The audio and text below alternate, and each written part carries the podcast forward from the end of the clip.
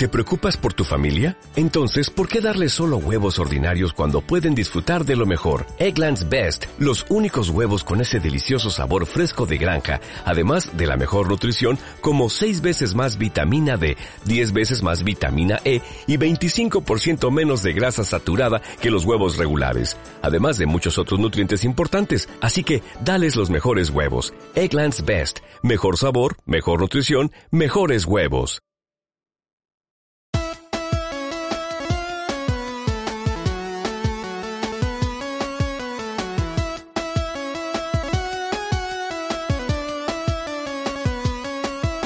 Hola a todos, bienvenidos a lo que una vez fue, actualmente es y por siempre será BFG Radio, ese show que tu mamá escucha escondidas a pesar de que te diga que los videojuegos y el cine no están muy buenos para vos. ¡Hey! Mi nombre es Gino. Hay un zarpado olor a asado que está entrando acá por la ventana y no lo podemos compartir con nuestro orgullo de Córdoba, Lucas Rodríguez.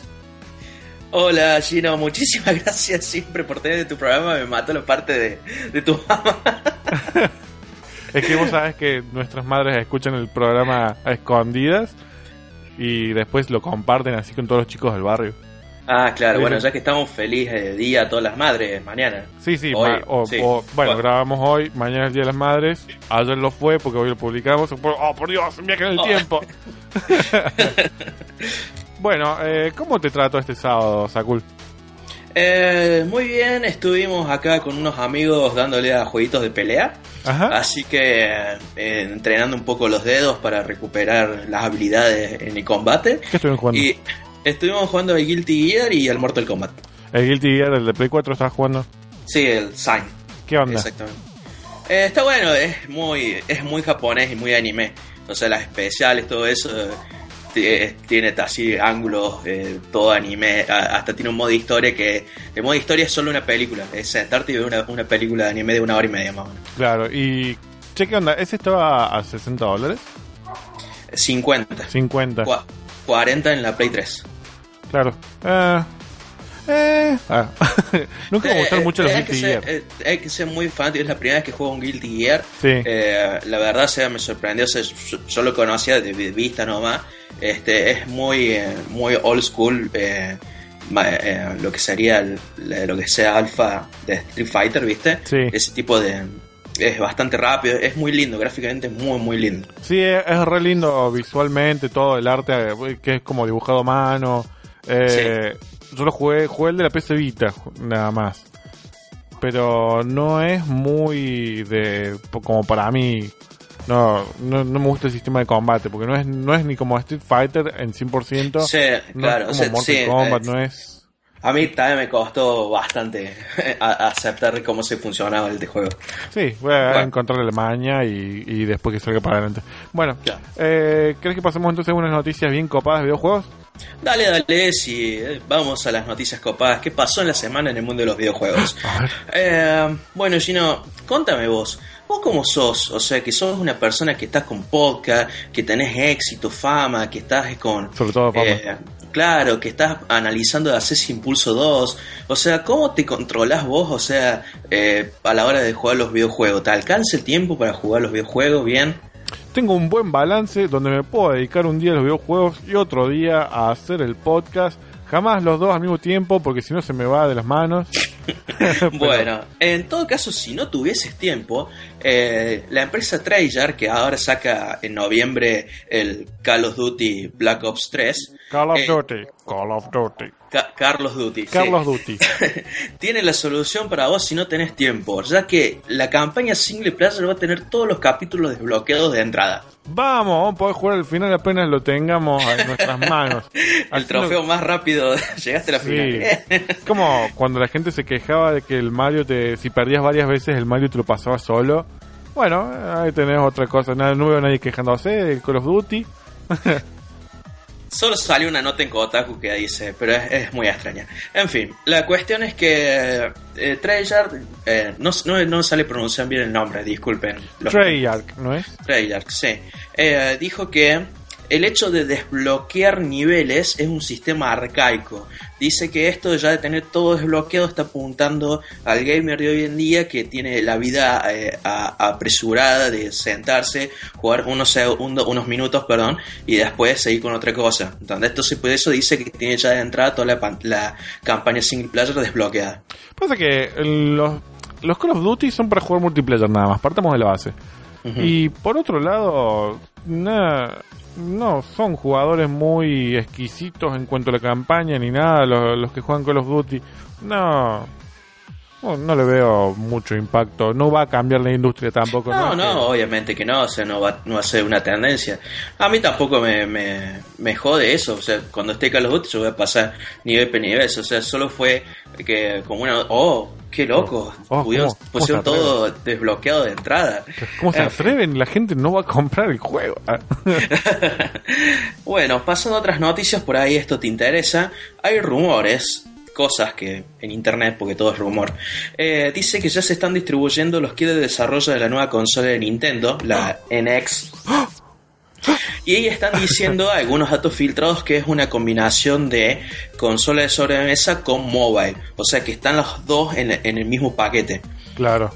Entonces, eh, se están eh, salió esta semana o esta semana salió que ya se están distribuyendo y, cómo está la característica. Así que vamos viendo cómo se desarrolla si van así tirando más rumores. Está apuntando para un lanzamiento a finales del 2016 sí es el sueño Nintendo de la consola de Nintendo que mezcle el portátil con la sobremesa. Eh, a mí me da un poco de cosa porque anunciando la nueva consola Nintendo básicamente mató a la Wii U referido a eso, Nintendo salió una nota diciendo de que no se olvidaron de la Wii U y que la Wii U es una consola, déjame buscar la palabra acá, que la tengo. Eh, un third wheel. ¿Cómo? Un third wheel. Eh, un tercer pilar, creo que era el que le decían en castellano. Sí, no, no me salía bien. Eh, porque, por ejemplo, cuando salió DS, salió Wii y también estaba Game Boy Advance y te vendían que la Game Boy Advance va a ser como el tercer pilar de las consolas de Nintendo. O sea, dos generaciones diferentes al mismo tiempo. Y salió la DS y murió la Advance, o sea. Claro. Así que bueno, vamos a ver si la próxima semana tenemos un poco más de noticias o alguna foto liqueada de los kits de desarrollo, a ver qué tal. Había una imagen liqueada de las patentes del control, supuesto control de e exactamente. que tenía nada más dos botones más raras. Eh, sí, era como la cruceta y dos botones nada más. Era como, ok, Nintendo 6 haciendo las cosas mal. Yo te quiero un montón, pero pone un control normal. Por eso nadie quiere hacer juegos para tu consola. Hay que ver, hay que ver, hay que ver ahora. Ya veo que viene el E3 de 2016 dice Nintendo, ¿saben qué? Nos hartamos innovar, quieren algo de estándar como todo esto y ahí se, se pone hasta de nuca, boludo. aparte, en teoría va a ser más potente que Play 4 y, y Xbox One, así que... Ya. En otras noticias, ya que estamos hablando de consolas, esta semana también salió la Alienware Steam Machine, que son las consolas que eh, hizo eh, Valve, o sea, vendió los derechos a empresas de terceros eh, para que realicen su PC consola. O sea, es una PC con tamaño de consola que podés conectar al tele y podés disfrutar todo lo que sería de Steam en el living en vez de tener así en una, consola en tu oficina. La cuestión es que esta máquina es de 100% es Steam Machine. ¿Qué significa esto? Tiene sistema operativo Steam OS, que es basado en Linux. Entonces no tiene la compatibilidad con todos los juegos de PC que puedas llegar a tener en cuenta. Si vos tenés en tu cuenta muchos juegos y te compras, viste, esta consola, la Alienware, te vas, te vas, te vas a loguear y te va a decir, ah, bueno, tenés este, este, este que son compatibles. No vas a tener todos por ahora. Así como siempre está medio verde el tema, pero eh, está con muy, muy interés, como que es una buena idea. A todo esto también viene con el control, que es la Steam Controller. No sé si lo viste, unas fotos así de la es, cosa esa, rara. La cosa rara esa. Eso eh, tuvo muchas críticas en el sentido de que no, está no convence mucho a la gente por el tema de los trackpad que tiene. Este, y las opciones, si bien cada usuario puede eh, hacer su preset y lo puede subir a la nube, o sea, vos te puedes bajar un preset que creo alguien para ese juego eh, no logra convencer porque dice que no le da la sensibilidad que te puede dar un joystick de Xbox, que también lo puedes conectar a la Steam Machine, y eh, que, no tiene la, esa precisión que te da un joystick de Xbox. Claro, sí, no, es... Eh, desde el comienzo que se anunció el, control de SteamOS, me parece que es o para un nicho muy chico o no sé, pero no, no, hasta no probarlo no sabes qué sensación te puede dar. Claro. El, más o menos como por ejemplo con hablando de Nintendo recién, el gamepad que lo veías como un armatoste gigante, cómo lo vas a usar, si es cómodo o no, y en realidad es re cómodo el gamepad y no es para nada pesado. Eh, es, algo que hasta que no lo tengas en tu mano. Todo... Claro, exactamente. Yo, yo tengo experiencia, obviamente, con el trackpad de la notebook y vos decís, no, si es así se va a manejar horrible, pero como voy a decir, cuando lo tenés en la mano, voy a decir, ah, mira vos, así era como lo tenían pensado. Así que eh, es verdad, hay que darle la oportunidad. O sea, me interesa mucho, me gustaría tener una en la mano. A ver hasta dónde está apuntando. Eh, un amigo de España, Fran, creo que lo pudo probar y no le copó mucho. Algo así vi en Twitter. que no había forma de que compita con el joystick de Xbox. Ah, bien, bien, bien. Bueno, y para la última noticia, a ver. Eh, ¿Viste nuestro querido amigo Phil Spencer? es nuestro amigo, o sea, podemos decir. Es de la casa, viene acá de vez en cuando. Hoy se iba a quedar por el programa, pero no pudo. Claro, no pudo. Eh, de hecho, es que está haciendo el asado acá abajo. bueno, eh, Phil Spencer dijo que eh, la Xbox, él no está seguro que Xbox alcance las Play en tema de, de ventas, o sea, de números. Obviamente ellos están en segundo lugar ahora mismo, pero dice que a él no le preocupa eso, porque lo que le preocupa a él es entregar una experiencia gamer de, o sea, de juegos que sean divertidos, que atraiga al público. Le importa muy poco la rivalidad, es más, dijo que eh, eh, la, gente esto que hace la guerra de las consolas, viste que son re fundamentalistas, que dicen Play es mejor, es mejor, le dice que le parece aberrante, dice. Este, entonces yo eh, creo que estamos de acuerdo en este punto de que la cara de Microsoft con referente a la Xbox cambió mucho desde que vino el tipo Phil. Este, y, me gusta mucho que sea re humano, re con estos temas. Eh, y que vemos así que aporta mucho a nuevas eh, IP y a seguirle dando apoyo eh, en vez de seguir invirtiendo, qué sé yo, en Kinect o, cosas extrañas. Sí, yo lo banco mucho a Phil Spence, pensé que ibas a seguir porque sonó como que ibas a seguir. Eh, yo lo banco mucho a Phil Spencer, es un tipo que le dio mucha mucho aire fresco a Xbox porque estaba como muy estancado, sobre todo en la presentación de Xbox One. Eh, y es un tipo que se lo nota sincero, que realmente quiere sacar la marca adelante y que se preocupa mucho fuera de joda por los juegos. Más allá de que algunos de los juegos eh, First Party de Xbox no estén tan buenos o no, eso ya va más allá de él. Eh, te estamos viendo a los Project Sparks. Eh, pero. Bueno, bueno, si vamos al caso, Project Par era antes de que él tomara las riendas de cosas, así que. Por eso, eso ya va más allá de él. Pero aún así, Phil Spencer es un tipo que le está dando mucha eh, mucho aire fresco a la marca de Xbox y con respuestas como esta, totalmente sinceras, donde no, eh, no, no quiere mostrar que le tiene más grande que PlayStation o que Nintendo. Sí, sí yo lo tengo a favor ahí a Phil Spencer como un tipo grosso. Eh, así que bueno, esas fueron mis noticias, fueron rápidas y concisas, no fueron la locura, pero son para ir desarrollando más adelante con más novedades. Totalmente, y aparte viene medio tranquilo el mundo de los videojuegos con esto de que tuvo la New York Comic Con y demás todos estos días. Claro. Eh, este, aparte que nos queda, ya pasó la toque, o sea, no queda más eh, eventos así de lo que resta el año, ¿no? ¿Y no está la PlayStation Experience todavía? Ah, en diciembre, sí, sí, tenés razón, es en diciembre. Y seguramente va a haber algún tipo Video Games Live. No, Video Game Awards, Video Games Live del concierto, Video, Game Awards, seguro. Claro, claro, perdón, me había olvidado de diciembre que falta eso. Sí, pero como lo más grande que queda de videojuegos es PlayStation Experience. No queda más nada tampoco de cine ni nada. O sea, el evento más grande de cine que queda en todo este tiempo, hasta diciembre, va a ser el estreno de Star Wars. Y con eso damos comienzo a las noticias de cine que les he traído. Ah, ¿Cómo gustan los segways? Tengo que buscar cuál es la palabra en castellano de segway. Eh, eh, transición, puede ser. Camino al costado. El camino al costado. y hablando de Star Wars que se estrena, en diciembre, en teoría mañana vamos a tener para el Día de la Madre un nuevo póster de Star Wars, La Fuerza se despierta, ¿Cómo se llama acá en castellano de Forza Awakens? ¿No, era el ¿No, era el despertar de la fuerza? Pa, pero ese es en, en, España, creo. No, no, no, es el despertar de la fuerza acá también. Ah, bien, bien. A ver, Leti es la fanática de Star Wars. ¿Sí? Sí. Tenemos la confirmación oficial de Leti en el programa. Leti trabaja en Lucasfilm. Sí, Leti trabaja en Lucasfilm. Eh, yo no sé si viste las fotos o algo. Leti se compró un Darth Vader de un metro y pico. Boludo, vi así, yo decía, ah, no, o sea, esta no es juguetería, la está abrazando, no sabía que se lo había comprado. no, no, se lo compró y es como tener un enano en el departamento.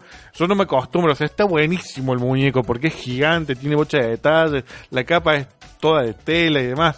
Pero yo por ahí me olvido de que está y que es tan grande y entro a la pieza y veo un enano parado en parado en la mesa y es Darth Vader que está... Está, el enano en la cama con Leti. Eh, sí, bueno. Todo mal. Quería, Leti quería dormir abrazado con Darth Vader, pero se dio cuenta que es muy ah. frío y de plástico. Porque Darth Vader es frío, es un tipo malo, o sea. Claro, no tiene sentimientos como vos que sos cálido y amoroso. Claro. eh, bueno, y entonces tenemos el póster de Force Awakens para mañana y trailer oficial para el lunes. Oh, por fin. Creo que si no saliera trailer, estaríamos exactamente en el mismo punto en el que todo el mundo está loco porque salga la película.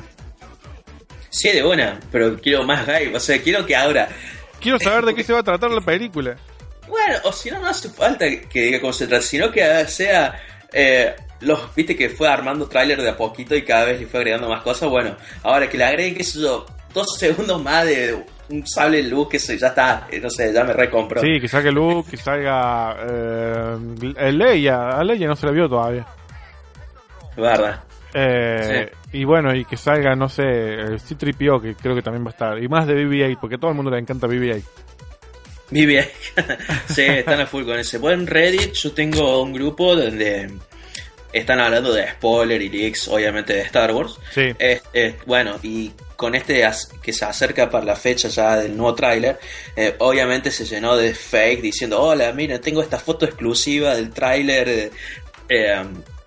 Se llenó este coso de esto, pero según dicen, hay nada más una que fue corroborada por cinco fuentes más o menos, que dice que sí va a aparecer Luke en el nuevo tráiler. Bueno, genial, ojalá, porque eh, Mark Hamill está con un, con un nuevo aire fresco con todo esto de, Star Wars, ahora en Flash, estuvo en Kingsman. sí, es más, está filmando ahora el episodio 8 ya. Sí, se lo vio también en el set del episodio 8, así que está full Luke. O sea que esto te confirma que no se muere Luke en el cine. No, no se muere, así que voy a estar tranquilo. Eh, ya está, episodio 8. Ah, spoiler antes de ver la película, antes de que salga, incluso. eh, pasando a otra noticia dentro del mundo Disney, porque Star Wars es de Disney y Marvel es de Disney también. Thor Ragnarok eh, confirma que Mark Ruffalo va a estar en la película. Esto lo dijo Roblo hace un tiempo y lo confirmaron ahora. Y Roblo está enojado porque todas las otras páginas se están jactando de la noticia y nadie le da crédito a Roblo de que lo dijo antes. Eh, pero bueno, va a estar Hulk en Thor Ragnarok. ¿Qué puede llegar a ser Hulk con Thor? Eh, mira, espero que sea como la peli animada Hulk versus, que me gustó mucho. Sí, no vi la de Thor, vi la de Wolverine. Ah, bueno, eh, te comento. Está la. Bueno, eh, ojo, spoiler, bueno, si, si, les puedo comentar un poco. Eh, la, de, Hulk vs. Thor, que es una peli animada de Marvel. Eh, resulta ser que es en, en, el momento de que Odin, obviamente, está durmiendo. mientras que Odin está durmiendo, los gigantes de hielo quieren invadir Asgard. Y Thor con los amigos se defienden y todo eso. Entonces, el plan de Loki en esta peli animada es: lo agarra Banner y separa a Banner de Hulk. Entonces tiene a Hulk solo. Eh, entonces lo que hace es controlar a Hulk eh, de manera eh, telepática, mental. Claro, como Scarlet Witch. ¿Cómo? Como Scarlet Witch. Claro, con Scarlet Witch. entonces, cada, entonces agarra, lo manda a Hulk para que haga bosta a Thor y así Loki puede conquistar a Asgard. Pero recordemos, ojo que también la gente que no vio, spoiler, Thor 2, Loki quedó que está transformado en Odin. Sí. Claro. Entonces habría que ver eh, qué es lo que hace. Por ahí, tal vez, o sea, pasa esto, lo invocan hacia Hulk, lo de, lo de Satan a Hulk, y hace todo un descaro, o tal vez eh, Hulk y Thor pelearán el Ragnarok contra las criaturas del mal y morirán ambos.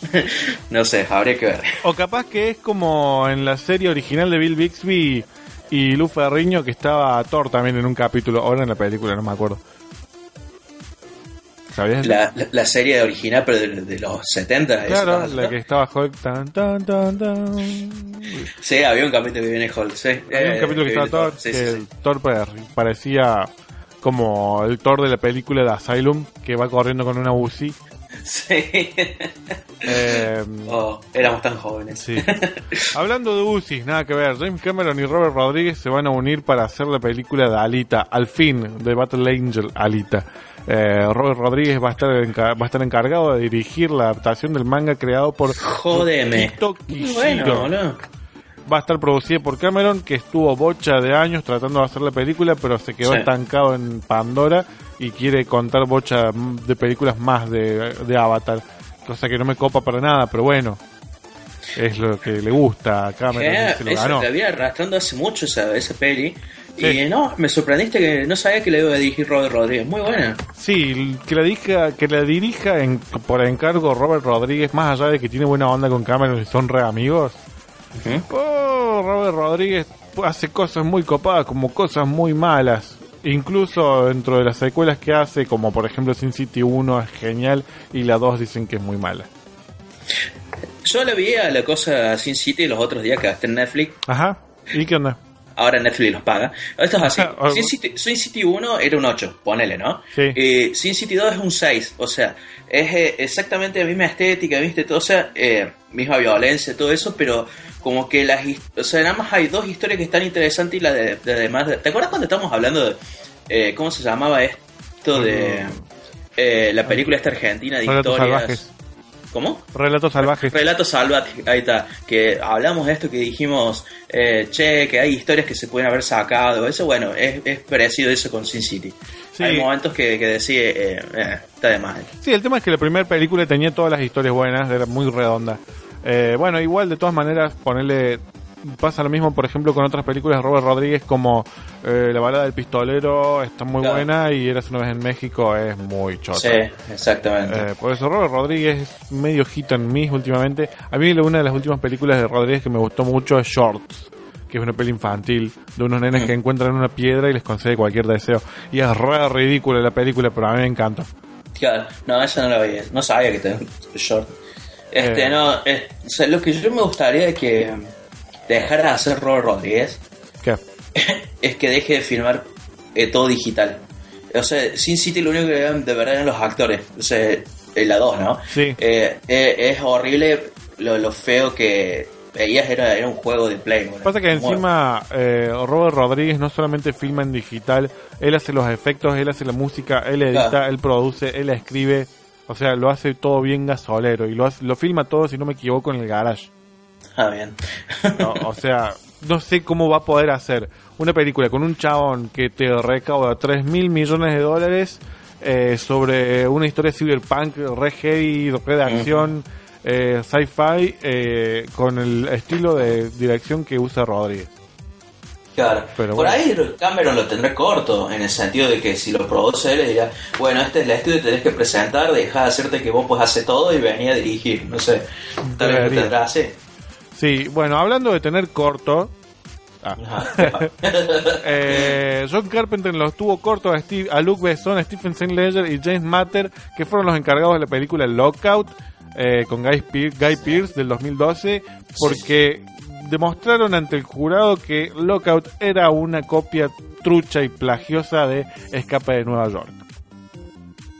Ah, eh, sí, y Carpenter ganó la suma de creo que 50 mil euros. Eh, bien. Sí, bien. O sea, no, no fue que... Sí, 50 mil euros, ahí está. Eh, 20 mil para Carpenter y 10 mil para Nick Castle. Eh, me faltan 20 mil ahí. Hay alguien que se, manoteó 20 mil dólares. Eh, bueno, por lo general es como muy raro poder demostrar que una película está realmente basada en otra, porque con todo esto del homenaje, o sea, podríamos denunciar, por ejemplo, Tarantino, porque es el más choro de todos. eh, pero acá, por alguna razón, quedó demostrado de que Lockout, Luke Besson le choreó mucho a Escape de Nueva York. Sinceramente no vi Lockout, la quería ver. está también Netflix, así la, sí, la puse en mi lista. Le, le, dice le dicen al, tipo de memento, bueno, cumplí esta misión y te damos el antídoto del virus que tenés en tu sangre, algo así, lo habrán dicho. Casualmente con... eh, sí, eh, yo no la vi, pero vi el trailer y es muy parecido. De hecho, había una idea de hacer la tercera de escape que era escape de la Tierra. Mm. Y esta tenía, todo el mundo decía que tenía la onda de escape de la Tierra. Eh, se habrá, tirado el guion por ahí y alguien lo agarró en la basura y dijo, esto bueno, lo puedo vender. Ajá, no, le vamos a cambiar el nombre a Lockout. eh, hablando de cambiar el nombre, a ah, nada que ver. Rosario Dawson va a estar como Batgirl en la película de Lego Batman. Pues, así, cortito. Michael ah, pará, pará, pará. Ah, Batgirl. Batgirl. Eh, Michael Cera va a ser Robin, Will Arnett va a volver como Batman, como en la película de Lego. Y va a estar Zach Galifiana, Galifin. Bueno, nunca lo puede pronunciar el nombre. ¿En la película de Lego Batman o Lego En la película de Lego Batman. Ah, Lego Batman. Ah, sí. Y bueno, así cortito y el pie, Rosario Dawson se mete a la película de Lego Batman. Y Seth Rogen, por otro lado, va a estar en la película de James Franco que va a dirigir y protagonizar The Making of the Room. ¿Viste The Room? Sí. La peli esa horrible de Tommy Wiseau. Bueno, James Franco va a hacer la película de cómo se hizo The Room. ¿Y vale la pena? Eh, salió un libro, de hecho, que se llama El, artista desastroso, que le escribió el, rubio que estaba en The Room, Greg Sestero. Y James Franco va a ser de Tommy Wiseau. Tommy, ah, no sé cómo es el nombre. Tommy Wiseau. Ese tipo, ese tipo. Tommy Wiseau. Eh, Dave Franco va a ser del chabón este rubio que estaba en la película. Y Seth Rogen no se sabe de qué va a hacer. Pero, qué sé yo. Si es una comedia, capaz que está buena. Ahora, si se la toman como drama, capaz y que... digo que, la que DCTN y eh, The Interview, ellos dos me morí de risa mal. Mal, pero por eso iba como comedia. Ahora, si, si me haces un drama, de, un drama, digo, de cómo se hizo The Room, que es la película más ridícula del mundo. Eh, I did not kill her. I did not. O sea. I did not. Oh, sí, no me acuerdo. Ah, Tommy, Tommy Wiseau. Wiseau. Claro, por eso Yo sé cómo se escribe, pero pronunciarlo Wiseau, Wiseau, Wishu. ¿Me vas a acordar a Battle Block Theater? ¿Lo jugaste? No, ¿cómo que dice? En, la intro de Battle Block Theater eh, está el, están contando la historia de cómo los personajes llegan ahí y dicen, oh, bueno, y se vino de pronto una tormenta en el barco. Wishu, wishu, wishu, wishu, wishu. es muy bueno, tenés que verla. Eh, bueno, y como última noticia que estuvo medio cargada las noticias de cine, porque, bueno, como ya dijimos, estuvo la New York Comic Con. Eh, no necesariamente todas las noticias salieron de ahí, pero no importa. Legendary Pictures y Warner Bros. confirmaron que van a hacer una película de Godzilla vs. King Kong y va a salir el año 2020 después de que Kong Skull Island se estrene en el 2017 y Godzilla 2 se estrene en el 2018. Bien ahí. And that's it. No hay nada de la historia, no hay director, no hay guionista. Solamente se sabe que Godzilla y Kong van a pelear en 2020. Lo cual me trae a la pregunta: ¿cuál va a ser el tamaño de King Kong entonces? Sí, totalmente. Estoy pensando en eso mismo. Eh, porque si lo hacen gigante como Godzilla, va a ser como medio incontenible. Claro, por ahí se cuenta que hay una precuela que Godzilla era bebé y se peleó con King Kong bebé. Algo así. Ah, no, encima porque aparte el protagoniza Tom Hiddleston, que es Loki. Y el chabón dijo que no va a ser ambientado en el pasado ni nada, va a estar ambientado ahora. No va a ah. ser la repetición de la historia del director que quiere hacer una película, de la actriz frustrada ni nada. Va a ser una historia nueva, va a estar muy buena, dice. Va a tener una ambientación genial. Y bueno, todo el humo que suelen vender diciendo, bueno, King Kong se va a ver espectacular y no va a haber nada como esto. Pero esa, pero yo estoy diciendo la de Godzilla contra King Kong. Sí. Que decía que por ahí es, digo yo, por ahí es una precuela por el tema del tamaño de Godzilla bebé, digo. Ah. la, única, la única forma que se me ocurre. Encima, andas a ver cuándo nació Godzilla. Claro. Capaz que es en Roma. Ah, en la época de los romanos. Claro, era un Espartaco. bueno, y así como así nos quedamos sin no más noticias de cine, pero Saku nos tiene preparada una sorpresa recopada, re que no, porque la dijimos la semana pasada, en el programa pasado, mejor dicho, y nos va a contar un poco sobre Assassin's Creed. A todo esto, sí. ya que estábamos en el cine, salió una foto del set de la película Assassin's Creed, lo vi ese, ese día y grité como colegial en cero. Ay, no lo vi, a ver, lo voy a buscar ya. ¿Te lo pasé? ¿Te lo pasé? Ah, no lo vi. Eh, Z Assassin's Creed Movie. Esto es totalmente profesional. ¿Qué es una pantalla verde con el chabón parado? ¿Esa es? Es una foto de Astergo nomás. Ah, porque. ¿Y qué es esto? Encontré una, una, foto de una pantalla verde con un chabón vestido de eso. Eso debe ser de los cortos, capaz. sí, ese es del corto que salió con el 2. Ah, eh, no, entonces no, ni idea. Bueno, bueno, mientras yo busco, querés andar ir contándonos un poco de qué viene la mano. Así cuando sale el juego, el Syndicate, estamos preparados. Voy a hacerla más simple antes de, de inundarlos con información como hice con Metal Gear. No voy a hablar individual de, de cada juego, sino de la trama principal, porque no, no, en los Assassin's Creed de fondo son lo mismo en el sentido de que es el viaje en el tiempo para buscar algo. En fin, la cosa es así. sí. Antes, antes de que existieran los humanos, en la Tierra habían unos seres que se llamaban los que llegaron antes. Sí, está mortal el, el título que tiene. The one that came before. ¿Cómo? ¿Cómo es en inglés? Eh, those Who Came Before. Claro, en, inglés como que tiene toda la onda, pero... los que llegaron antes. Ah. Los que llegaron antes. bueno, la cuestión es que estos seres eran la primera civilización de la Tierra. Y ellos mismos crearon a los seres humanos. Ahora, los seres humanos eran tratados como esclavos. Eh, hacían, construían las edificaciones, eh, cuidaban, limpiaban las calles, etcétera. Entonces estos seres tenían eh, elementos que se llamaban las piezas de Edén, que eran así como esferas con bastones, que lo que hacían era controlar las mentes de estos seres, de, los humanos. Cuestión, Adán y Eva son los primeros humanos que se rebelan contra estos seres y logran eh, robarle una de estas piezas de Edén Qué loco, ¿no? O sea, está genial como hace la historia de la Biblia para que sea más de ciencia ficción, me gusta eso. Mal, a mí todo esto me está sorprendiendo porque jamás vi nada, o sea, yo jugué los Assassin's Creed, pero no le di ni bola a las historias y estoy escuchando de pronto que hay seres que vinieron antes, crearon humanos, están ¿En qué momento? te, Tienes que completar varios puzzles y sale el video. La cuestión es que eh, Adán y Eva, con este, este pieza de Edén, logran escaparse de, de, esta civilización, de este laboratorio que está copado, Y, y empiezan a hacer la rebelión de los humanos. La cuestión es que pelean los humanos contra los seres esto, y es una guerra bastante larga e interminable. Mientras sucedía todo esto, nadie estaba revisando el sol. El sol, viste que decían también que en el 2021 de diciembre del 2012 iba a ser una llamarada solar, que iba a ser un pulso electromagnético, etcétera, sí, que nos íbamos a quemar también y todo. Claro, bueno, esto en, según el juego pasó, fue una llamarada solar y aniquiló la mayoría de la vida en la Tierra. ¿Qué es lo que pasó? Quedaron pocos eh, humanos y pocos seres.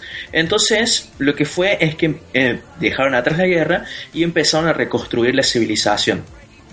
Los humanos se empezaron a parir con, estas, eh, con estos seres. Y entonces, de ahí vienen los asesinos. Viste que, viste que Ezio, Altair, Edward, o sea, todos tienen la visión de águila. Bueno, ese, ese es el poder son los que tienen los genes de, estos seres, ¿entendés? Son los descendientes que, pueden usarlos. Eh, entonces pasa lo siguiente, eh, hay muchas malinterpretaciones eh, porque hay, hay tres, perdón, tres seres de estos que quedaron vivos. Uno que es, a ver, déjame buscar lo que yo no me acuerdo. Eran dos mujeres y un tipo. Em, eh, bueno. Un segundo, un segundo. Ahí está. Eh, se llama Juno, Minerva y Júpiter. Ahí está. Ajá. La cuestión. ¿Sí? Ah, no, no, me estoy confundiendo el juego. Yo no estaba en The Force Unleashed, nada bueno, ¿qué es lo que pasa? A Minerva la encierran en, una, en un templo. Mientras que Juno y Júpiter eh, hacen como un backup de, ellos mismos y a forma digital para que eh, guíen a los humanos en esto. ¿Qué es lo que hace? Minerva si bien estando atrapada en este templo, logra manipular a algunos humanos. Entonces logra manipular la historia. De... Entonces vos, por ejemplo, nosotros cuando vemos la historia cristiana de que, de que Jesús eh, resucitó, o sea, todo lo que es la iglesia, ¿no? Que fue muy influenciable, o los templarios, las cruzadas, ¿viste? Todo eso era Minerva, en realidad, eh, moviendo los hilos por detrás, eh, tratando de que eh, llegar a todas las pistas donde estaba ella para que la liberen, ¿entendés? Hacía creer que todo era una causa justa, que ella era la voz de la verdad, etcétera, etcétera. Bueno, ese es el background completo de, de Assassin's Creed. Entonces vos tenés acá dos grupos, uno que son los templarios y otro que son los asesinos. ¿Qué hacen? Los templarios quieren hacer eh, lo que dice Minerva, que es controlar el mundo, o sea, con las piezas de Edén, sacar el libre albedrío de las personas y eh, el que el mundo esté en paz, ¿entendés? O sea, si la gente no piensa, eh, vos, o sea, tenés una mente unificada y podés evolucionar. Claro. Entonces, eh, hay un, acuerdo mucho una frase que decía en el Assassin's Creed 1, que decía el doctor, vos pensás la humanidad como un cáncer, dice, si vos tenés, lo tenés que extraer para que la sociedad eh, sane. Y entonces eso es lo que habla. Mientras que después tenés el grupo de los asesinos, que los asesinos quieren el libre albedrío, quieren que la gente sea libre de pensar como ellos quieren, como... Entonces es una guerra interminable entre los dos bandos. Lo que pasa en todos los juegos, en todos los Assassin's Creed principalmente, es que siempre jugás con el bando de los, de los asesinos, salvo un juego que es el rogue, que jugás con un templario. O sea que yo siempre pensé que los templarios y los asesinos eran los mismos. Este, hubo momentos de alianzas y también eh, de, de traiciones, o sea que se han pasado bando a otro. Así que es normal así que de esa impresión. Este, bueno, la cuestión es que los juegos principalmente es eso, que dicen, bueno, tenemos que buscar eh, tal pieza de Eden. Eh, vamos a hacer un viaje en el tiempo con unas máquinas que se llaman Animus, que leen tu código genético y te hacen como una proyección 3D de lo, de lo que sería en esa época. Entonces vos cuando, como te metes en la Matrix, ¿viste? De, del pasado. Y entonces eh, tenés que ir buscando eh, eh, pistas, todo eso, hasta que sabes dónde tu ancestro escondió esta pieza de Eden, así le ganas de mano a los templarios para que no lo encuentren ellos. Eso principalmente era la primera trilogía que se comprende del 1 al 3, que también concluye con Brotherhood y Revelation. O sea, y lo más loco de todo es que tranquilamente podrían haber sido juegos de asesinos en épocas X. Nada más.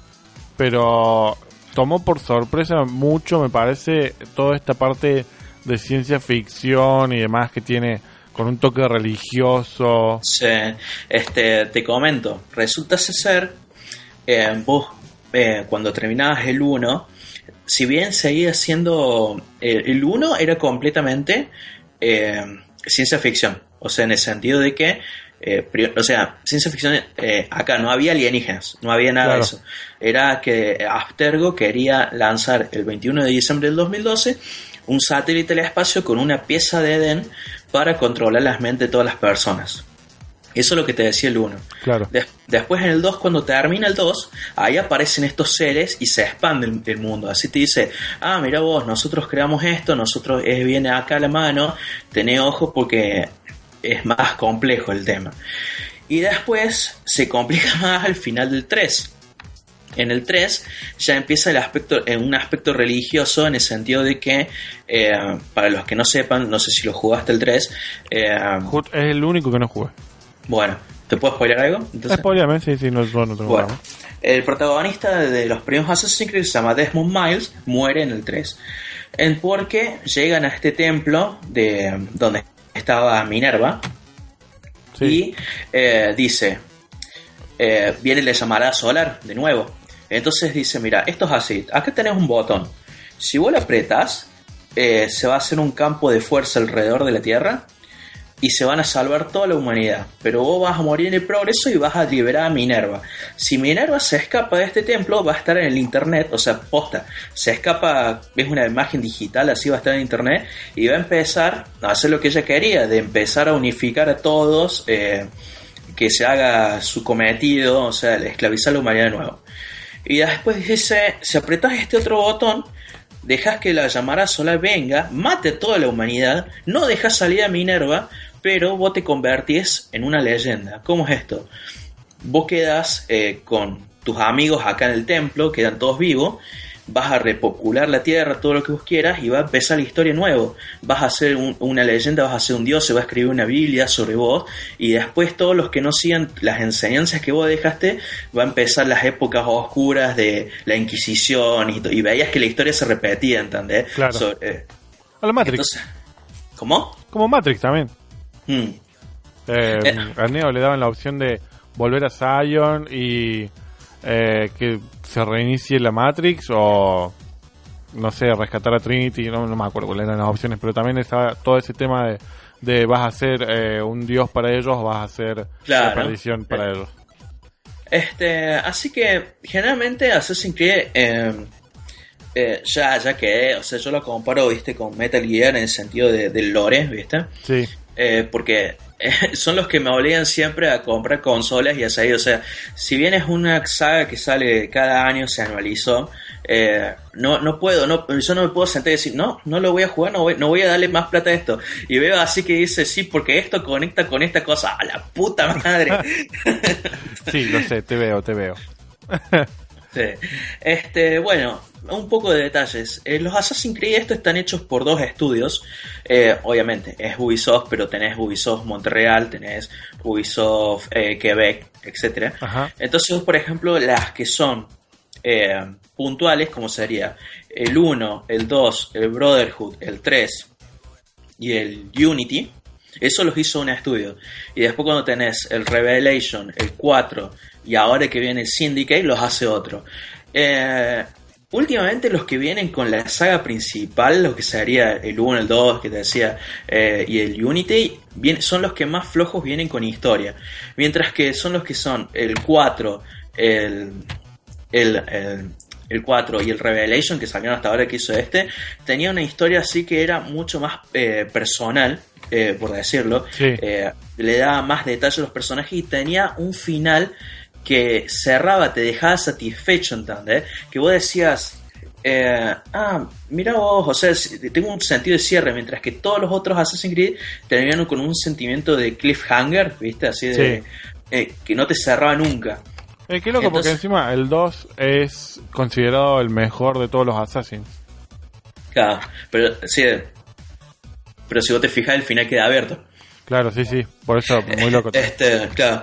Y ahora que ahora sigue el Syndicate, que está hecho por el mismo equipo, eh, le tengo muchas ganas de ver porque, o sea, le noto mucho lo que sería eh, Edward Kenway, que era el pirata, con el, o sea, que es un, changa, eh, que se hace langa, así, todo ese tipo de cosas. Sí.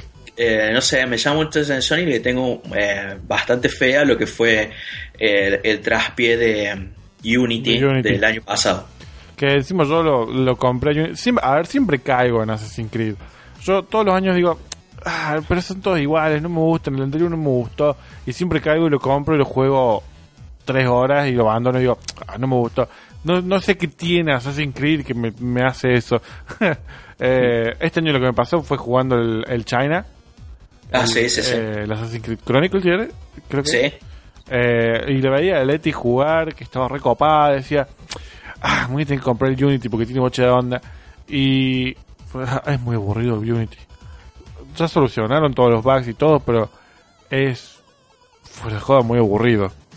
Sí, o sea, yo lo que el único punto a favor que le di al Unity que me gustó fue que volvió a instruir el tema de eh, la sociedad de asesinos, de las cosas que vos tenés que hacer, los ritos de iniciación, etcétera, etcétera, porque en el 4 vos eras un pirata, ¿viste? Y directamente te daban te ponían el traje de asesino y sí, listo, vos sos un asesino ya. Yo decía, pero no, no es así. Tenés que pasar varias cosas antes. sí, eso me, me, llamó la atención del cuadro que fue, bueno, vos sos un asesino. Bueno, sí. no, ¿por qué no? Claro, este... Pero sí, o sea, eh, fue eh, al igual que lo que pasó con el 3, que lo pusieron en la época de la Revolución Americana de Estados Unidos. Eh, que dijeron, ah, bueno, lo vamos a hacer en un momento histórico y vamos a poner figuras históricas que se crucen. Y es eso, era como que era muy puntual. Y dije, bueno, ahora se va a cruzar con Washington o en el Unity dice, ahora se va a cruzar con Marqués de Sade, ¿entendés? Pero no, no dan contexto, era, hola, soy Marqués de Sade y esta es tu misión, chao, ¿entendés? Y quedaba ahí, eh, sí, no, no tenía tanto desarrollo. A mí lo, que me gustó del Unity, ¿sabes que fue la, la, mezcla de, de épocas? ¿Cómo es eso? Eh, cuando se metía, cuando andaba mal la máquina. Eh, ah, sí, sí, es muy bueno eso, que glitchaba y cambiabas a París de diferentes años. Claro, estaba, creo que estaba en la Segunda Guerra Mundial también. Sí, sí, sí, sí. sí. Y decía, oh, quiero un Assassin's Creed en esta época. Lo más gracioso de todo es que en el 2, en el Assassin's Creed 2, eh, cuando vos haces las, las pruebas, los puzzles, esto para desbloquear el, el video final, viste esto que te contaba la raza. Y como que te spoilea todos los Assassin's Creed porque va, dice, bueno, acá estaba el credo en la Segunda Guerra Mundial, acá estaba el credo en la Revolución Francesa y así, así, así. Este, vos decís, oh, estaría bueno que, que sigue, como vos decís, si ya pusieron la Segunda Guerra Mundial, ya espero que venga un Assassin's Creed de la Segunda Guerra Mundial, ¿entendés? O sea, ya lo venían hace bastante tiempo con eso. Este... Y ahora vamos al tema de que el tema de la película. Con esto que va a salir ahora. Ajá. Este. ¿Vos te acordás que salió la película de Prince of Persia? Sí. Eh, la película de Prince of Persia estaba escrita por el creador de Prince of Persia. Pero, o sea, no, no, o sea, fue escrita, no la dirigió, no, fue escrita, ¿no? Sí. Y y no sé, a mí no me gustó, o sea, no, quedó, pues yo en esa época estaba, me gustaba mucho lo que era la trilogía de las arenas del tiempo. Sí, pero por ejemplo, fue escrita por el chavo, porque si no me equivoco fue escrita por el creador de Prince of Persia, el del juego viejo. Pero claro, ese no fue el mismo que escribió las arenas del tiempo. Sí, el primero y el tercero. Sí, posta, pensé que no. Eh, igual, el problema de la, de la película de Prince of Persia es que Jake, Jake Gyllenhaal tiene menos de persa que Claro. y entonces, por ejemplo, yo veo esto lo que está haciendo Ubisoft. El control lo tiene, dice, lo tiene completamente Ubisoft. Eh, creo que Fox es el que distribuye, no me acuerdo bien. Sí. Este. Y bueno, eh, le quiero tener mucha fe, porque, o sea, eh, no es, no va a ser ni un juego, está basado en la Inquisición española. Si bien, como te he dicho, Ezio en el juego de la DS en el Discovery está en España. Eh, para esa época, pero no, es, no toca la historia de la película. Digo, digo, está bien, porque, o sea, pueden hacer el tipo viaje en el tiempo, tiene que buscar algo, eh, o sea, pueden hacer algo. Y, me gustaría así que tenga tanta fe, pero ¿sabes qué? Tengo una, una duda que creo que el aspecto este de, los aliens, de la raza esta, eso no lo van a mostrar en esta peli. Me hace sensación, boludo. Que va a ser más como el primer Assassin's Creed que te decía que era solamente ciencia ficción de, no, no tan espacial. Sí. El, el tema con eso para mí es el siguiente. Las películas están hechas, eh, por lo general, vendidas para un público que no consume por lo general cosas ñoñas. Cosas nerd, cosas geeks, como quieran decirles. Dentro de eso entran los videojuegos. El público promedio que va a ir a ver la película no va a tener ni idea de los videojuegos. Entonces, si a la película, que te la venden como una película de época, se topan de pronto con la sorpresa de que es una película de ciencia ficción. Y encima le sumas que hay, ponele, aliens. Eh, bueno, para mí la gente no le va a, no le va a caer mucho. Claro. Lo único que te digo es que Ubisoft, las pelis que sacó de Assassin's Creed me gustaron mucho. Eh, las hizo muy, muy copadas en el sentido de que eh, expandía los personajes, no eran, no, no fueron aburridas, es más, yo siempre... Pero eran cortas. Eran cortos, claro, eran cortos. Y saco siempre frases porque eh, me parece muy poético eh, algunas partes de, de las de guion. Así que bueno, yo sinceramente tengo 100% de fe, o sea, ahora mismo de decir, que, esta película está buena, ¿entendés? O sea, voy ciegamente. Y espero que sea así, boludo. Mira, estamos llegando a un punto en el que las películas de videojuegos están pasando por el mismo proceso que pasaron las películas de cómics. Las películas de cómics eran horribles, excepto Batman y Superman. Mm. Hasta el 2005 más o menos, las películas de cómics por lo general eran horribles. Eran, Se veían baratas, la historia era un desastre y por ahí tenías excepciones como Blade o X-Men. Eh, o sea, las comiqueras bien comiqueras, ¿no? Porque tenés, por ejemplo, Camino a la Perdición, que es un cómic, pero es una peli de gangsters. Claro. O La Máscara, que es una comedia, aunque el cómic en realidad es más gore. Sí. Eh, los videojuegos están en, el, las películas de videojuegos están en el punto en que encuentran la base más sólida para la, cual basarse. ¿Por qué? Porque hoy los juegos tienen más historia.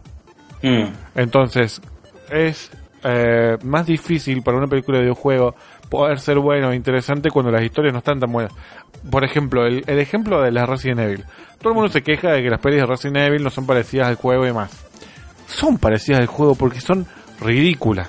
Como los juegos. Los juegos de Resident Evil no tienen una historia súper profunda o seria o de ese tipo. Las pelis, los juegos de Resident Evil tienen una historia re ridícula. Claro. Eh, entonces, en ese sentido, las pelis no son muy diferentes. No tendrán los personajes principales, pero fuera de eso. Eh, por, eh, por, por, otro lado, por ejemplo, tenés las la de Tomb Raider. Los primeros juegos de Tomb Raider no eran súper pesados en historia. No, no tenía nada. Es más, las cutscenes Lara ni hablaba, así que. Claro, eh, la mayoría de las películas de juego que hubo hasta ahora están basadas en juegos que no tienen grandes historias. Eh, Hitman, ponele que sí, pero qué sé yo, eso también depende del realizador el que le des la película. Eh, es un es un 50-50. Claro. ¿Ves, por ejemplo, el director ahora este de Assassin's Creed eh, hizo Macbeth con los mismos actores, con... ¿Cómo se llama? Fassbender. Michael Fassbender. Eso, y la actriz principal tampoco Con Marion Cotillard, con Talia. Al Ah, Talia, Talia Ghul. Sí, sí, sí. Yo todavía no vi la película, vi el tráiler nomás, así que voy a verla apenas pueda de conseguirla. Quiero ver Macbeth, a ver qué tal. Eh, pega Assassin's Creed. Visualmente Macbeth tiene mucha onda. Creo que hubo gente diciendo que estaba buena, la verdad que no me acuerdo, pero vi que hay mucho revuelo por Macbeth y que eso causa el revuelo por Assassin's Creed. Igual Ubisoft se... Ay, me. Ubisoft, sí. Ubisoft se...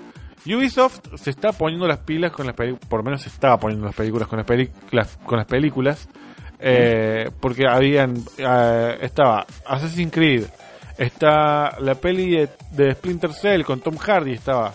Ah, sí, sí. Que ese le iba a dirigir, creo que Doug Lyman, que es el chabón que hizo la primera Born. Sí. Eh, no sé en qué habrá quedado esa película. Está la película de los Rabbits ahora.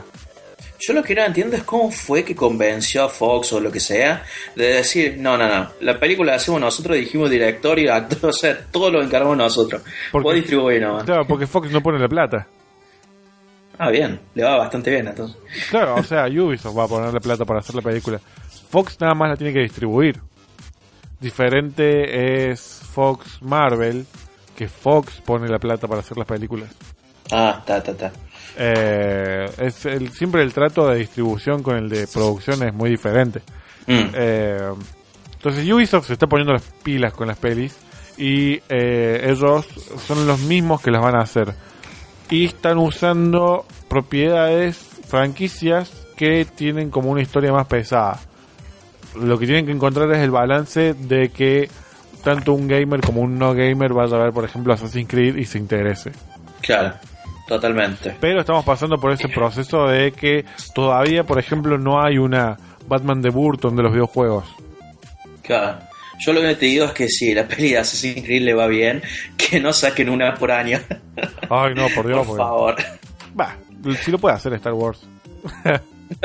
bueno, pero Star Wars, entonces tenés la antología, después tenés el episodio posta, o sea, no, no, no. Por eso te, sacan, te sacan el de Fassbender cuando eras joven, entre medio de la principal, eh, te sacan como Assassin's Creed 1, eh, Revelations, Assassin's Creed 2.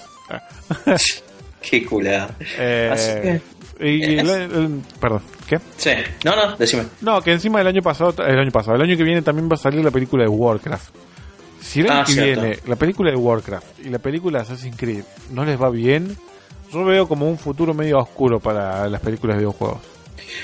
No solo eso, o sea, próximamente tenemos Warcraft, Assassin's Creed, Ratchet Clank, Angry Birds, ¿qué más había? Sí, pero Ratchet es indie, o sea, más allá de que lo produce Sony. Pero es un estudio independiente el que la hace, no, no hay tanta presión ahí. Eh, la peli de Angry Birds también va, no, no es como una peli gamer, porque el imperio de Angry Birds se volvió mucho más grande que eso. O sea, yo me la juego que Angry Birds hoy es una franquicia más grande que lo que tenga Ubisoft. Mm. Eh, pero sí, o sea, el año que viene están esas dos. Eh, eh, esas cuatro, mejor dicho. ¿Assassin's Creed sale el año que viene? Sí, sale el año que viene. Ya te digo exactamente la fecha. Bueno, están esas cuatro. La peli de Sly Cooper en teoría va a salir el año que viene. Ah, cierto. Eso no mostraron nada. Porque. el tráiler, un tráiler. ¿Sabes? Pero, ¿sabes qué? Para mí está tomando Sale, agua. Eh, el 21 de diciembre del 2016, la de la película de Assassin's Creed. Bah, encima va a salir misma época de Star Wars, para mí la van a mover. Ah. Eh, ¿Sabes cuál es el tema con las pelis animadas de Sony? Que para mí las anuncian, hacen un tráiler nada más y después buscan al director, a el artista, porque la peli de Ratchet hace dos años que la, anunciaron, recién este año se vio un tráiler posta de película. Y estaba viendo en el tráiler de Ratchet que la dirige Kevin Monroe, que es el mismo chabón que hizo Las Tortugas Ninjas, la animada. ¿La eh, que pelea Rafael y Leonardo? Sí. Oh, por Dios, va a estar buena entonces. Sí, sí, yo lo banco mucho. Y es el mismo chabón que hizo la película que se llama Dylan Dog con, con Brandon Routh. Ajá. Eh, mírala, si no la viste, mírala. Es como Constantine, pero más copada. Eh, es también ah. basada en un cómic. Eh, y Kane Monroe, yo no tenía ni idea que estaba dirigiendo la peli de Ratchet. Eh, es como que de pronto pasaron de un trailer como temático a tener una historia, un guion, un director, actores de doblaje, con Stallone, con Paul Giamatti y Vera Thorne. Eh, también va a dirigir la de Sly Cooper. Ah, genial. Yo le pongo todas las fichas al chabón. a mí las pocas pelis que hizo me gustaron. Eh, ah, y estoy viendo el, el póster de Dylan de Dog. No, es genial Dylan de Dog. Si, si le podés ver, eh, mírala porque está muy buena. Es eh, es una versión más Scott Pilgrimera de Constantine. Está Superman. Claro. Brandon Roth. Brandon sí. Em, entonces, el año que viene hay bocha de pelis de videojuegos y empieza la producción de Mortal Kombat. Eh, Last of Us también está en esa producción. Uncharted no sabes cuándo va a salir. Eh, hay muchas en el tintero que para mí que si a estas películas no les va bien, sobre todo a Warcraft, que hace bien, muchos años que viene Warcraft le han puesto muchísimas pilas, o sea, eh, producción eh, por parte de estudios, ¿viste? Y eh, no me acuerdo si fue Universal o, o no sé quién es el que la está está detrás de esa peli. es Legendary, pero no sé si es Universal o Warner, porque está, era Legendary cuando estaba todavía con Warner. Claro. No sé si habrán pasado. No, no, recuerdo quién había sido uno de los ejecutivos. Dice: eh, Warcraft es una película problemática, pero no en el sentido de que sea mala, sino que es problemática a la hora de hacer inversiones, ¿entendés? Entonces dicen, bueno, nos arriesgamos y le pusieron. Entonces, eso es lo que voy. Le pusieron como si fuera una película posta triple A con actores, todo lo que vos quieras. Y si le va mal, es como vos decís, lo terrible. Pasa que encima Warcraft, el tema es que va a durar, ponele, no sé, dos horas y, dos horas y media. Le dirige Doug Jones, que es el hijo de David Bowie, que dirigió Source Code y dirigió Moon, dos películas de la hostia.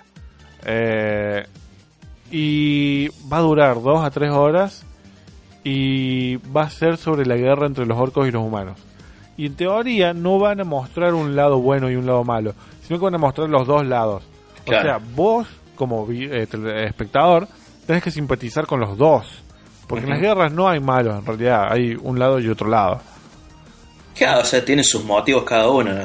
claro, pero te están metiendo una trilogía entera, ponerle de, historia, en una sola película. Eh, a mí esa, esa cosa me da como, como miedito de Warcraft. Por lo que yo vi, el tráiler este que se liqueó del Comic Con a mediados del año, este es, el comienzo de cuando los, eh, los orcos porque los orcos no están en, en Azeroth de una, los orcos vienen de otro lado. Sí. Este, sí, que un portal y... Claro, hacen eh, de Dark Portal y van a Azeroth y así invaden. Por lo menos la, eh, que sería el Warcraft 1 y una parte del 2, eso eh, lo que se vio va a estar. No sé si meterán eh, la, ¿cómo se dice? los undead y todo eso también. No, no creo. Para mí va a ser orcos y humanos nada más. Claro. Eh, pero por ejemplo, en la Comic Con del año pasado hubo como mucho, mucha más recepción a Warcraft que este año. El año pasado como que estaban más emocionados por la película. Este año se mostró el trailer y fue como muy...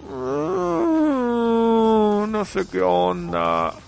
Hmm. Porque aparte dicen que los efectos de computadora no están tan buenos. Como que el año pasado estaban mejores.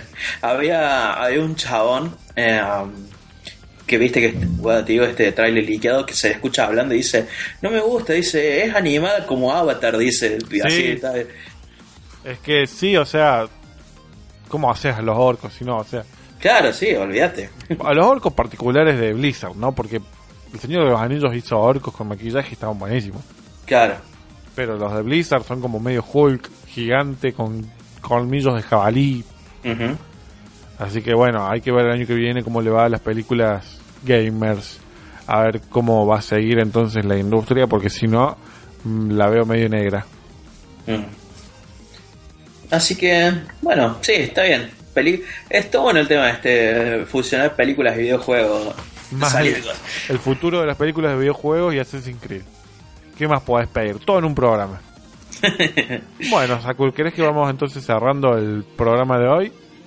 Dale, dale. Ya tenemos una horita de programa, así que vamos a publicar esto en esta semana en nuestras redes que son Facebook en Beyond Films and Games, nos pueden buscar, sino facebook.com barra BFG fanpage, nos pueden buscar en Twitter como BFG tweet, nos, puede, nos pueden buscar en YouTube, en youtube.com barra canal BFG, bueno, en todos lados Beyond Films and Games, obviamente. Eh, estamos en iBox, estamos en iTunes, estamos en Argentina Podcastera. Eh, está la idea también de hacer un Instagram. Leti me está empujando mucho a hacer eso para que también publiquemos fotos copadas del día a día. Ya que estamos, hagamos un Patreon, así nos dan plata también. Sí, hay que hacer un Patreon para hacer plata con todo esto. eh, Sakul tiene por otro lado su canal de YouTube que nos va a comentar un poco ahora. Eh, sí, se llama Cool Gaming War. Gente, les quiero comentar que la próxima semana, el día 20, es, el final de temporada de Tales from the Borderland y Life is Strange. Eh, entonces, eh, una vez que tenga ese capítulo, voy a hacer un walkthrough de todos completos, así ya tengo la serie que puedan disfrutar desde mi canal. Genial. yo vi un par de Until no lo estás haciendo con comentario nada más, lo estás jugando, ¿no? Sí, sí, sí, no, no soy buen locutor. Y lo, que sí, les prometo que si me largo llorar con el final, voy a, voy a llorar. Eh, bueno, igual yo no soy buen locutor tampoco y le pongo comentario y viste cómo sale. Creo que voy a tener que dedicarme a hacerlo como vos mejor. eh, como que es otra cosa, bueno, Leti va a estar en Fenómeno Cósmico con Mako Cupcakes el primero de noviembre. Eh, nosotros vamos a estar también en una feria, en una feria, en una muestra de cine de género a partir de esta semana eh, toda la semana de corrido va a haber muestra de cine de terror en Córdoba, en el Centro Cultural. Eh, ¿Qué más? ¿Qué más? ¿Qué, más hay para decir? Bueno, lo pueden seguir a Sakul en Twitter en Sakul-Rodríguez. A mí me pueden seguir en Gino Marcelino con doble L, a Leti que dio un par de palabras ahí de Star Wars, la pueden seguir en Mako Cupcakes. Siempre ella está presente en el programa, a pesar de que por ahí no hable mucho en el micrófono. Eh, nos podemos ver de acá a dos semanas con un nuevo programa de FG Radio. Mi nombre es Gino, me acompaña Sakul. Muchas gracias, Sakul, como siempre. No, gracias a vos, Gino, por invitarme a tu programa. Y nos vemos en un próximo episodio. ¡Chao!